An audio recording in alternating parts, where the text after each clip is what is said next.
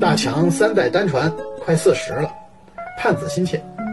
这不是老婆上礼拜临产，他呢就一直守候在产房的外面。这个时候，产房门开了，只见一个护士小姐抱着婴儿走了出来，急匆匆地走向了婴儿看护室。这时，坐在长椅上的大强急忙起身，追上去问道：“呃，是男孩还是女孩啊？”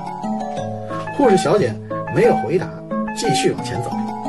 大强紧赶了两步，迫不及待的把手伸进了包裹孩子的那个棉被卷儿，啊，摸了两下，然后兴奋的大叫道：“是男孩，是男孩啊！”